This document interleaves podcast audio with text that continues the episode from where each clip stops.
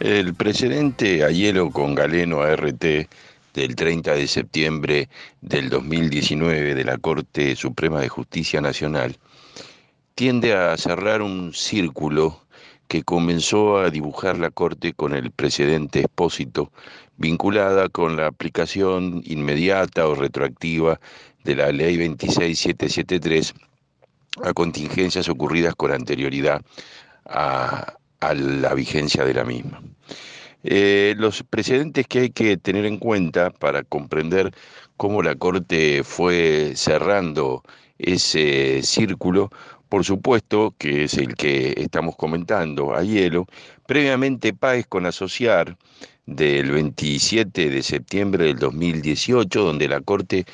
estableció que revocando una sentencia de la Sala Séptima de la Ciudad Autónoma de Buenos Aires, donde la Corte entendió que en el caso del accidente en itinere no correspondía la aplicación del 20% adicional que había introducido la ley 26773 eh, a la prestación dineraria que perciben los trabajadores, que está reglamentada por el decreto 472.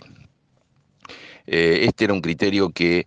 Mm, era sostenido por muchas salas de la capital, pero que si se analiza la jurisprudencia de la Corte de la Provincia de Buenos Aires, por ejemplo, la Corte Provincial siempre dijo que eh, existía esta distinción entre eh, los accidentes ocurridos en hecho o ocasión del trabajo y los accidentes sin itineres y que no correspondía al 20% en el caso de los accidentes sin itineres. La Corte sigue digamos, avanzando sobre el problema de los criterios vinculados con la ley de riesgo.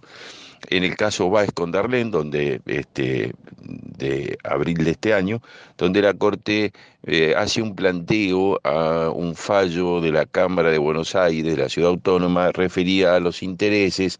que en realidad ahí lo que hizo, había hecho la Corte era aplicar el último acuerdo de intereses y lo había aplicado hacia atrás retroactivamente a la fecha de ocurrencia del hecho, ya habían pasado muchos años. En el medio habían existido otras actas que habían fijado otra tasa de interés y eh, la sala que resuelve la sala que resuelve eh, lo hace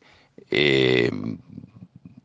aplicando la última acordada a la totalidad del periodo. Luego tenemos eh, el presidente Castillo con provincia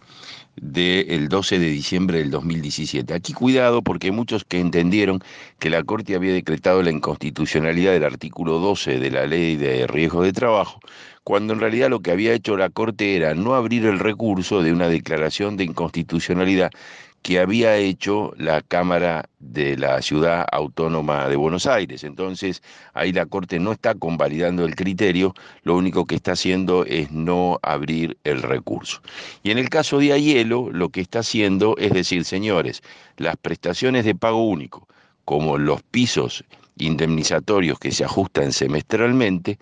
deben aplicarse conforme el valor que se encontraba vigente al momento de la primera manifestación invalidante o, o en el caso de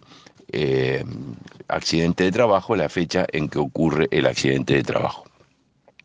De manera tal que lo único que quedaba pendiente por resolver era la constitucionalidad del artículo 12 de la ley de riesgo con anterioridad a la vigencia de la 27348, donde este 27345, donde eh, existe este sistema de ajuste del ingreso básico mensual por RIPTE, haciendo que el promedio se establezca a valores actualizados. Quedaba, como digo, pendiente esta cuestión y ahora el decreto 669, eh, al establecer en el artículo tercero, según lo que en estos tres días de vigencia del decreto se ha venido viendo entre los jueces y doctrinarios que han ido opinando en las distintas redes sociales y en distintos este, eventos, eh, la aplicación retroactiva del nuevo, ingreso básico mensual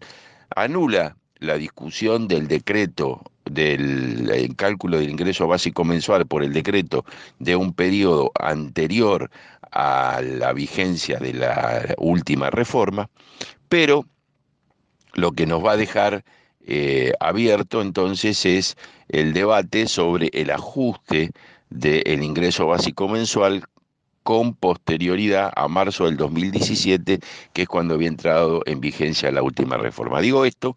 porque es claro que en la aplicación del ingreso básico mensual,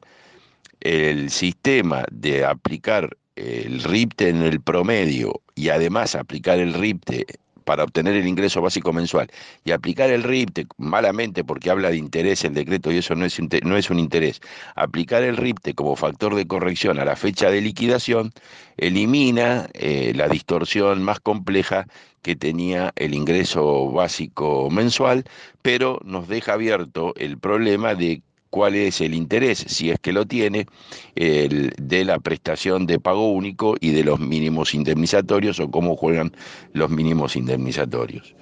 Entonces, para concluir esta, esta breve presentación, eh, lo que queda claro de la, del fallo a hielo, lo que cierra a hielo, es que claramente el cálculo de las prestaciones dinerarias deben hacerse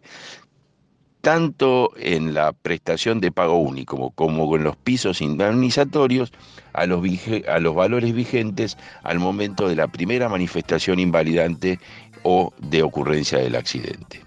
Los saludo cordialmente.